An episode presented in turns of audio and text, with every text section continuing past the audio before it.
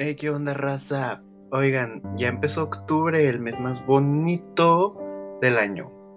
Porque pues empiezan todas las spooky vibes y todo así súper bonito. Entonces, ay, qué precioso, en serio me encanta este mes.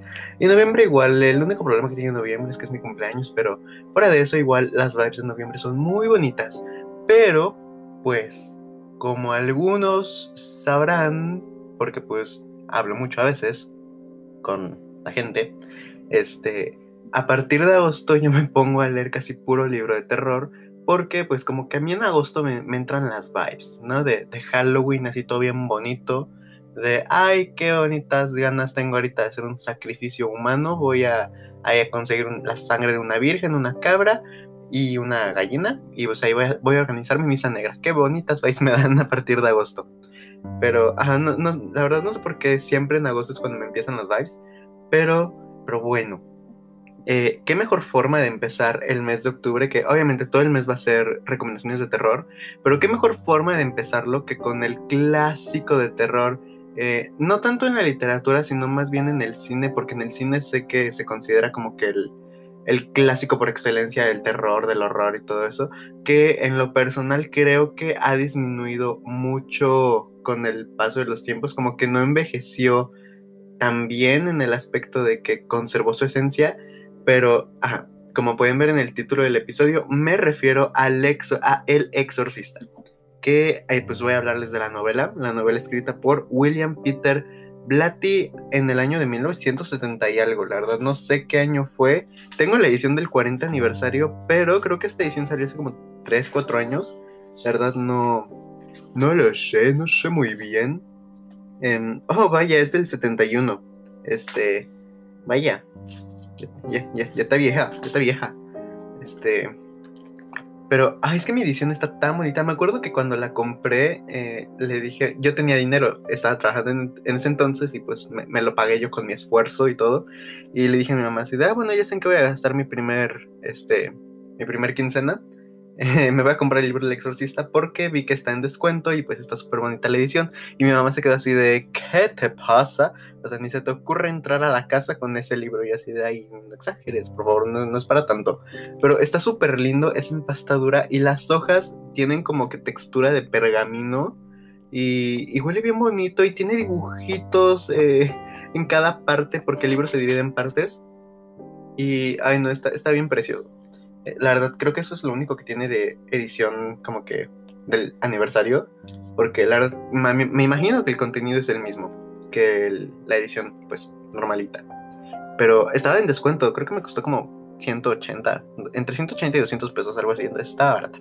Pero a ver, ¿de qué trata El exorcista de William Peter Blatty? Bueno, por si alguien em, no ha visto la película, eh, dejen decirles que el libro es exactamente bueno, la película es idéntica al libro, fue una adaptación muy buena. Eh, siento que lo que es diferente es que en el libro, pues, obviamente, como siempre, va a haber un poquito más de detalles. Pero pues, creo que es una adaptación súper, súper fiel. De hecho, incluye, en el libro está también la escena del póster, o sea, la que es el exorcista con el sombrero y el portafolio viendo a la casa hacia la ventana de la niña. Literalmente, esa escena también está en el libro, o sea, te la describen así literal.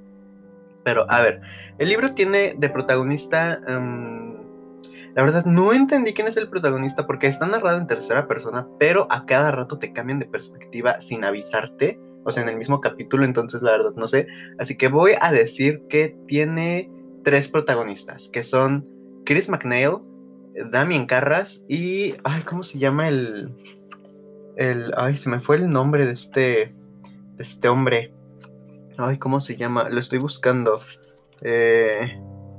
Ay, Dios santo, ¿dónde está? Eh... ¿Qué? Ah, esperen. No, ¿por qué no lo encuentro? Ah, Kinderman. O Kinderman, como se pronuncia. Ese es otro protagonista. Chris McNeil es una actriz de cine, pues, de Hollywood, taquillero, blockbusters, todo eso. Eh, Damien Carras es un sacerdote que se encuentra dudando de su fe y Kinderman es un detective, específicamente de asesinatos. El libro empieza, el prólogo empieza en Irak, con un sacerdote llamado Merrin, no recuerdo el nombre, pero el apellido es Merrin, y este, que encuentra como que reliquias de un demonio llamado Pazuzu. Y aquí si voy a invocar al demonio, pues aquí ya tengo mi velita aquí al lado de mí. Entonces, mi perro está ladrando. Probablemente sí ya invoqué un demonio, pero bueno.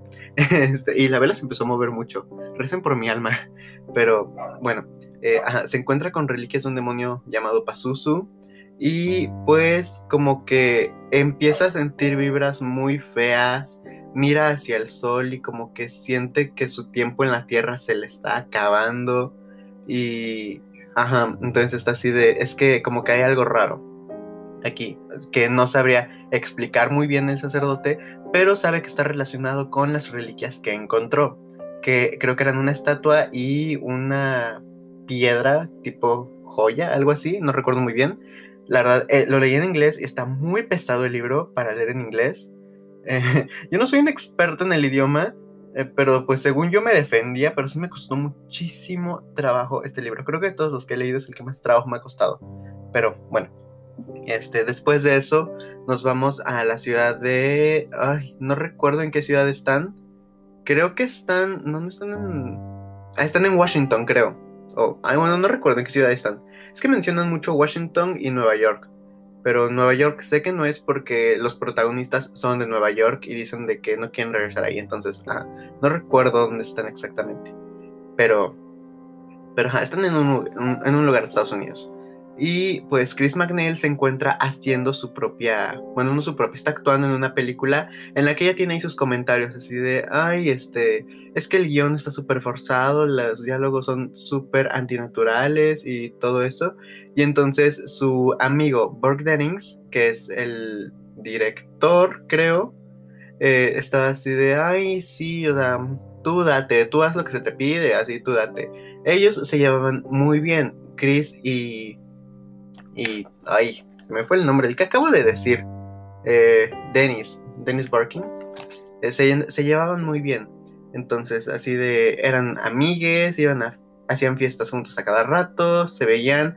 Dennis a cada rato estaba en la casa de Chris, que esa casa no era de ellos, era rentada porque pues ellos vivían creo que en Los Ángeles. Entonces, estaban así de, pues es que el, trabajo me pide estar en esta ciudad, pues tenemos que rentar un lugar porque no voy a dejar a mi hija sola y todo eso. Entonces, eh, en el, desde el principio, Chris empieza como que con una crisis, hay que ironía, hay crisis con crisis, este, empieza con sus em, crisis existenciales porque de un momento a otro empezó a pensar muchísimo en la muerte, pero así de que a cada rato está pensando en eso. Y como que al mismo tiempo que empezó a pensar en eso, escuchaba ruidos en el ático. Y entonces ella está así de, ay, por Dios, qué asco, tenemos ratas, que no sé qué. Y entonces, pues obviamente Casa Rica tenían, tenían muchísimo personal. Tenía a dos em, sirvientes, uno que se llama Carl y la otra Willy, creo. No recuerdo muy bien, creo que sí es Willy. Y eso que termina anoche, ay, qué pésima memoria tengo y la tutora niñera de Regan. Regan es la hija de Chris, que se llama Sharon. Entonces, Chris está así de, por favor, pongan eh, trampas para ratones, para ratas, veneno, lo que sea, porque se escuchan muchísimos ruidos en el ático. Entonces, guacara, qué asco. Y este, entonces ella ahí está haciendo su trabajo, pensando en la muerte, súper casual y todo, y como que siente una presencia muy pesada en el set de grabación que cuando se da cuenta es el padre de Damián Carras, que la está observando. Pero ella no sabía que era un padre, porque Damián Carras rompe con el estereotipo del sacerdote, según aquí el libro, porque pues nunca estaba con la sotana ni el cuadrito ese que se pone en la camisa, ni, ni nada. O sea, siempre iba con un short, una sudadera y sus tenis. Porque, ah, y era súper musculoso ahí el vato y con cara de niño. Entonces, por sacerdote no pasaba. Y pues Chris está así de, ay, es que me está viendo muy, muy raro, ¿qué, qué onda con él? Y todo eso. Entonces, este, pues ya, pasan como que los días, algo así, y Chris sigue escuchando las ratas ahí en su casa. Entonces ahí ya va en plan Karen a reclamarles, pero descubre que sí, que sí pusieron las trampas y entonces está así de, ok, entonces ¿por qué no ha atrapado ninguna trampa a las ratas? o sea, ¿qué está pasando aquí? ¿Qué está pasando? Excuse me. Y bueno, ahí como que lo va dejando de lado porque se está estresando por su trabajo en la película y al mismo tiempo porque le acaban de ofrecer el trabajo de dirigir su propia película, que ese es el sueño de Chris. Chris quería dejar de ser actriz, ella quería dedicarse a producir sus propias películas, a dirigirlas y todo eso. Entonces, como que ahí se va profundizando ya un poquito más en su relación con su hija, con Regan. Regan es una niña de creo que 12 años, eh, súper cariñosa, súper linda y todo lo bueno, el ejemplo a seguir. Y, eh, pero irónicamente, eh, son ateos. La familia de Chris es atea. O sea, los McNeils son ateos. Pero les encanta jugar con la Ouija. O sea, yo lo leí fue así de, ok, o sea, para alguien escéptico que no cree en cielo, infierno, nada, no sé, la Ouija, o sea, sí, sé que es autosugestión, pero, o sea, tú la compras con el afán de hablar con espíritus, entonces, si no crees en nada de eso, no sé, no le encontré mucho sentido, pero bueno, y este, eh, Regan insistía mucho en un amigo que tenía que se llamaba Captain Howdy o Howdy, no sé cómo, no sé cómo se pronuncia, pero eran muy amigos, según, según Regan, y que cada rato hablaban, echaban el coto, la chisma y todo eso. Entonces, ahí, digo mucho entonces, este, estaban ahí de que hablando y todo. Ah, un detalle, no es, no es muy relevante, pero pues sí tiene como que su peso en el arco de, pues de Regan y de Chris. Eh, Regan todos los días se despertaba antes que su madre. Su madre se paraba creo que a las 5 de la mañana. Regan se paraba antes que ella. un problema. Vuelve a intentarlo en este, unos segundos. Se, acaba de activar Google. Ay, eso sí me espantó. ay, qué ay, no, sí me espanté. Perdón, me espanté. Eh, ¿En qué estaba? Ah, sí, bueno. Regan se para minutos antes que su mamá y en su plato de desayuno, aunque esté vacío, le deja una rosa. Entonces, y Regan, ¿y no qué? Y Chris así de, ¿y esta rosa? Ay, virgencita. no, no es cierto, no. Eh, pero sí, están así de, ¿y esta rosa? No, pero sí, sabían que era Regan y, todo, Regan y todo eso. Entonces, en una fiesta que hicieron, que hizo Chris con Dennis y todos, eh, invitaron a muchas personas, gente que les cae súper bien y todo, y entre esas personas estaba una psíquica que a Chris le había caído muy bien y Chris estaba, insiste, insiste, insiste de, bueno, yo no creo en esas cosas, pero pues me cayó súper bien y sé que tiene pláticas muy agradables, entonces vamos a traerla. Y pues ahí empezaron a sacar el tema de la misa negra, de que están así de, es que pues hay muchos informes de que ha habido atentados a la iglesia de la Santísima Trinidad, porque pues o sea, profanan las cosas y todo eso, y que pues según todo eso era obra de un culto, porque pues, ajá, los únicos que hacen eso son los cultos, y entonces Chris está así de, mmm, chismecito, y pues ahí empezó ahí a, a insistir, insistir, insistir sobre el tema, hasta que le dijeron, bueno, te voy a dar un libro que habla sobre el satanismo y todo eso, pues ahí para que te informes tantito. Entonces fue así de, ah, ok, chido, yo lo espero y ahí todo lo que tú quieras. Ah, cabe recalcar que este, Chris es divorciada, entonces, ah, ella es divorciada, no recuerdo el nombre del padre, la verdad, me fue súper irrelevante el nombre del padre, entonces por no me acuerdo, pero ahí estaban de, ok, este, solamente somos nosotras dos, Regan y, y Chris, y pues ahí vamos a hacer nuestra vida libre de hombres y todo eso, así, me encanta. Entonces, de ahí nos pasamos a la perspectiva de Damián Carras, que es el sacerdote que está dudando de su fe. Porque él a cada rato está así de, ay, es que ya me identificaron como sacerdote, ay, tengo que acercarme, ay, no, que flojera. Y luego estaba así de, ok, es que si se supone de que me fui por lo de perseguir, alcanzar la fe y todo eso, fe que ya ni siquiera siento, y pues me siento culpable porque abandoné a mi madre y mi madre no sabe hablar inglés, o sea, lo habla súper básico, ni siquiera para entablar una conversación bien. Y este, ¿cómo se dice? eh, que se está muriendo literalmente en la pobreza y todo así de, ok, es que qué feo que la haya dejado así cuando bien podría haberla llevado a una vida un poquito más, pues, pues más agradable, más digna. Y también estaba el hecho de que según él había perdido el contacto con Dios, que está así de, pues es que no, no lo siento, entonces Ajá, I don't understand. Y como que te dan a entender que eso se debe más que nada a que Damien estaba estudiando su carrera en psiquiatría, psicología, eh, trastornos mentales, cosas así. Y pues descubrió que muchas de las cosas que la religión decía en realidad se debían a trastornos mentales. Entonces él por eso estaba así de, ok, si a mí me hablan de una posesión satánica, es un trastorno de personalidad no es que estés poseído ni nada de eso. Entonces, hay, de hecho, en lo personal, los capítulos de Damien en la primera, en las primeras dos partes del libro, porque se divide en cuatro o cinco, creo, creo que cinco.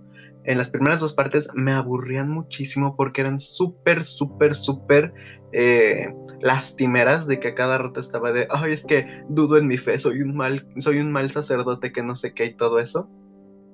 Y entonces, ahora empieza lo intenso con el otro protagonista, a mi parecer, que es Kinderman, cuando descubren el cadáver de, de, Dennis, Burke Dennings. Ay, ¿por qué le había dicho Dennis antes? No, se llama Dennis, es Dennings, es Burke Dennings.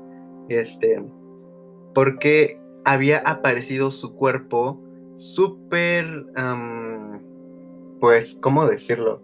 No, no, se me ocurre la palabra, entonces voy a decir cómo lo encontraron con la cabeza volteada literalmente y pues caído de unas escaleras. Entonces estaban, el misterio era de, ok, sí, se cayó en las escaleras y probablemente eso pues lo mató. Pero ahora lo interesante es quién, quién fue lo suficientemente fuerte para voltearle la cabeza. Porque del golpe con las escaleras, bien le podía haber como quedado en 90 grados, pero no en 180. Entonces así de, ok, esto no es algo natural. Entonces fue ahí la investigación que estaban haciendo y todo eso. Ahora, para este punto, Regan, la hija de Chris, empezó a comportarse de manera un poquito extraña. Empezó a tener, pues, actitudes bastante groseras que no eran características de ella para nada. Empezaba a orinarse así de que, ah, no me estás haciendo caso, me voy a orinar. Eh, bajaba las escaleras toda contorsionada y con la cabeza detrás, empezaba a decir muchísimas obscenidades y groserías cuando Regan no las decía, tenía un vocabulario muy santo, puro, todo eso. Y qué flojera. Pero no decía ninguna grosería. Y entonces, pues, Chris la llevó con el el doctor para ver qué era lo que pasaba y todo, y fue así de, es que, pues, bien podría ser un problema psiquiátrico, pero los resultados están normales, entonces no entiendo qué es lo que le está pasando. Probablemente es algo que tenga que ver un psiquiatra, un psicoanalista, eh, algo, algo, más, este, algo más detallado, porque pues no es normal. Todos los resultados salen bien, pero la niña obviamente no está bien. Y Chris estaba así de, ok, define que no está bien. Y ella así de, pues mira, le inyectamos como que el frasco entero de, del tranquilizante y pues no se calmó, no, siguió ahí moviéndose, pataleando y todo, y pues como que no es normal, esa dosis la debió de haber matado para empezar, pero pues ahí sigue. Y luego me estaba diciendo de obscenidades y lo que llamó la atención de los doctores y de Chris es que muchas de las obscenidades que decía Reagan estaban relacionadas a la religión. Y entonces los doctores están así de, señorita McNeil, ¿usted es religiosa? Y Chris así de, ay no, Dios me libre. Y este, y pues fue así de, no, no somos religiosas, cristianas, católicas, nada, o sea, somos ateas. Y entonces estaba así de, ok, es que lo que me sorprende es que muchas de sus obscenidades estén relacionadas a la iglesia. Y pues hay eh, están haciendo el estudios y todo eso, hasta que le recomiendan a Chris que debería de estar encerrada en un hospital psiquiátrico. Pero Chris no quiere que dejen encerrada a su hija en un, en un psiquiatra, Primero porque pues su hija es hija de una actriz famosa, entonces eso va a causar un escándalo y ella quiere que su hija se mantenga lo más alejada que pueda de lo que es la farándula, entonces quiere que sea algo muy privado y así de te voy a pagar para que no digas nada. Y la otra es que Chris tenía otro hijo, un hermano mayor de Regan, pero ese hermano mayor murió y Chris le echaba la culpa a los doctores porque decía de que pues es que ustedes no lo pudieron salvar, ustedes me lo mataron, así bien Karen. Entonces fue así de, mm, no, no voy a encomendar mi hija a los doctores, mamá antivacunas prácticamente. Y fue así de, ok, la vamos a tener en cuarentena en la casa, y pues de ahí, de ahí nosotros le vamos a estar dando los tratamientos y todo. Pero Regan se empezó a volver cada vez más inestable, más violenta. Y bueno, para esto, todo empezó, eh, los comportamientos extraños de Regan, el mismo sonido que escuchaba de las, ¿cómo se dice? Ratas, Chris, un día descubrió que el sonido como que eran pisadas y fue así de, ok, pero es que no hay nadie, ¿qué está pasando aquí? Luego descubrió que la ventana de Regan, la que daba a las escaleras donde encontraron a Borg muerto, a cada rato estaban abiertas. Y fue así de, es que yo estas ventanas te las cierro, entonces, ¿por qué están abiertas? La habitación tenía la calefacción prendida y se sentía helada. Y también que la cama se empezaba a mover. Entonces, pues obviamente los psiquiatras todo lo atribuían a trastornos mentales y cuando lo llegaron a relacionar con algo paranormal dijeron, bueno, usted conoce el término del, polter, del poltergeist y así de, pues es un fantasma que avienta cosas y todo eso, ¿no? Y los doctores así de, sí, eso es lo que pues se tiene como que popularizado la creencia, pero en realidad muchas de las cosas que denominamos poltergeist son en realidad adolescentes que tienen una carga mental tan fuerte e inestable que empiezan como que a tener superpoderes, por así decirlo. Y pues son ellos mismos quienes empiezan a arrojar las energías para que todo se empiece a mover, a agitar y todo eso. Que yo ya había leído eso antes y también lo vi creo que en la película de Poltergeist. Pero ya había leído eso antes y fue así de, ah, ok, este, pues sí, no se lo sacó de la manga el escritor. O sea, sí, ya lo había leído antes en una página de cosas de terror, que así de con sus explicaciones y todo eso. Entonces fue así de, ok, sí, y. Pero, eh, como que Chris veía a Regan cada vez peor. La veía que se le movía la cabeza así, que se le giraba por completo, que empezaba a masturbarse, pero, o sea, así de una forma súper violenta, con un crucifijo. Pero lo que Chris eh, o sea, la sacaba muchísimo de onda. Decir, ok, ¿de dónde sacó el crucifijo?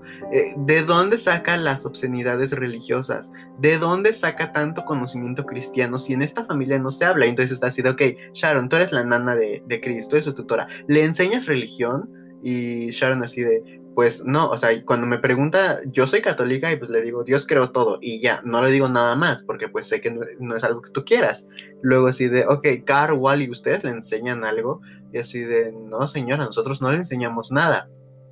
Y pues el asesinato de Borg Danes llamó la atención de, ay, ¿cómo se llama este vato? Kinderman, porque pues las escaleras estaban al lado del cuarto de Regan y la última vez que alguien vio a Borg fue en la casa de Chris, porque pues Chris no estaba, ella estaba afuera, estaba en el, con el doctor revisando los análisis de, de, Regan y Sharon tampoco estaba porque había ido a comprar los medicamentos, pero según Sharon, Borg había llegado ahí y entonces ella fue así de, ok, estás sobrio, te voy a encargar a Regan, porfa, cuídala en lo que yo voy por sus medicinas porque los de la farmacia no me la pueden traer ahorita porque ya es súper tarde. Y pues cuando Chris llegó, vio que la casa estaba vacía porque a sus sirvientes les había dado el día para que se fueran al cine y todo eso. Y también, este, cuando llegó Sharon fue así de, ok, ¿por qué dejaste a la niña sola, Em? Y así de, yo no la dejé sola, la dejé con Borg. Y fue así de, pues sí, mira, mi ciela Borg aquí no está. Yo solamente entré al cuarto de Regan, vi que estaba dormida y la ventana abierta. ¿Por qué se la dejaste abierta, maldita criada? Y fue así de, cuando llegó Kinderman ahí a investigar, fue así de, ay Jesús bendito, Borg estuvo aquí antes de morir, pues probablemente se haya hecho de algunos enemigos o algo así, pero pues era como que Chris intentando convencerse de que lo que estaba pasando era algo fuera de ella, ajeno a ella, no quería creer que su hija haya sido quien lo haya asesinado. Entonces, llega un punto en la historia en que ya Chris está tan desesperada, empieza a leer el libro de satanismo y todo eso, y dice, ok, es que esa niña que está ahí en la cama de mi hija, ella no es mi hija. Me puedes poner a dos Regan completamente iguales en personalidad, en cara, todo, y te voy a identificar quién es mi hija, porque yo la conozco, yo la parí. Y así de esa criatura que está en la cama de mi hija no es Regan. Entonces está tan desesperada que acude a la ayuda de Carras.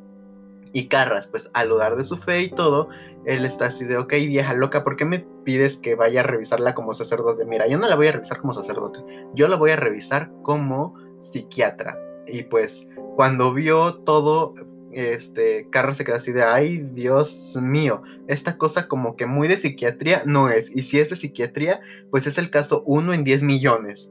Entonces, así de, no, esta cosa muy normal no es. Y pues ya ahí empieza todo el, el relajo para intentar convencer a la iglesia de que lo que Rega necesita es un exorcismo porque al principio decían, ok, puede ser que un exorcismo funcione como, como autosugestión, que Regan en realidad crea que está poseída, pero en realidad no. Pero pues como ningún medicamento le hace, tal vez si ella se le hace un exorcismo o si se cree que se le hace un exorcismo, probablemente vuelva a la normalidad. Pero pues ahí como que van descubriendo que Regan en realidad sí está poseída y sí necesita un exorcista. Entonces, todo el libro eh, es prácticamente eso. Las partes del exorcismo son súper cortas, aunque eh, esa es diferencia con la película. Mientras el exorcismo en la película dura como unas horas, en el libro dura una semana, si no es que más. Y eh, se, se, muestra como que la, el arco dramático de Carras, creo que fue el más dramático, el arco, el arco de Carras, porque al ser alguien que dudaba de su fe, y en el exorcismo eh, seguía sin convencerse y todo, al final pues como que logró encontrar la paz, por así decirlo, al hacer lo que él creía correcto, ya dándole igual si lo veía desde el lado de la religión o no. Entonces, ah, les digo, el libro es, y la película es súper fiel al, libro. Eh, yo creo, a mí no me dio miedo, no me dio miedo el libro pero pues muy pocos me dan miedo. El único hasta ahorita que me ha dado miedo ha sido el resplandor.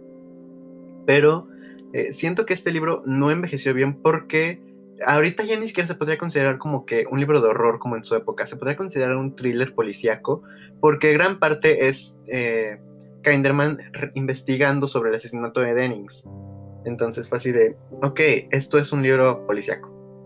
Pero cumple con todo lo que necesita para hacer un libro de horror. Entonces, este, perdón, cumple con todo para ser un libro de terror, pero pues creo que estamos expuestos actualmente y a los que nos gusta el terror creo que en realidad ya estamos tan enfermos que pues muy pocas cosas logran impactarnos. Entonces siento que por ejemplo este libro, si yo lo hubiera leído eh, antes de que me gustara el terror, sí, me hubiera sacado un susto de que no dormía. Eh, o si lo hubiera, si hubiera nacido en los 70s y lo leía en los 70s, igual, muchísimo miedo que me hubiera dado pero creo que vemos más cosas más terroríficas en la vida real y también en el cine y todo, que ya estamos tan acostumbrados a la cultura del horror y del gore básicamente, porque pues ya ni siquiera horror, ya estamos tan metidos en el gore que muy pocas cosas logran impactarnos. Y creo que El Exorcista perdió ese toque, pero es un libro muy bueno, les digo, en inglés es muy pesado, me imagino que en español igual, pero sí, es un libro pesado, hay partes bastante tediosas, pero en lo personal, cada que el capítulo está desde la perspectiva de Chris, era increíble, súper ágil y Chris me queda súper bien. Me hacía reír muchísimo porque era muy ocurrente de vez en cuando Chris. Y fue así de, ok, soy tu fan, fan total. Y de hecho, algo que mencionan mucho en el libro es de que así de, ok, es que tú puedes decir que Regan es un trastorno psicológico, algo mental lo de ella, pero tú no la conociste como era Regan. Tú, o sea, yo te puedo decir que eso de ahí no es Regan, porque tú, y tú no puedes decirme lo mismo porque tú no la conociste. Tú no puedes opinar de si eso es Regan o no, porque tú no la conociste, jamás la conociste, y desgraciadamente creo que jamás la vas a poder conocer. Entonces, creo que eso es la premisa muy, una premisa muy importante del libro, de que no conociste completamente a Regan, entonces no puedes saber a profundidad qué es lo que pasó y tampoco el porqué de que ella haya sido más susceptible a una posesión. Pero bueno, amigues, hasta aquí el episodio de hoy. Ya saben, octubre, mes de terror y cada martes nuevo episodio, amigues. Los TQM. Nos escuchamos la próxima semana. Bye.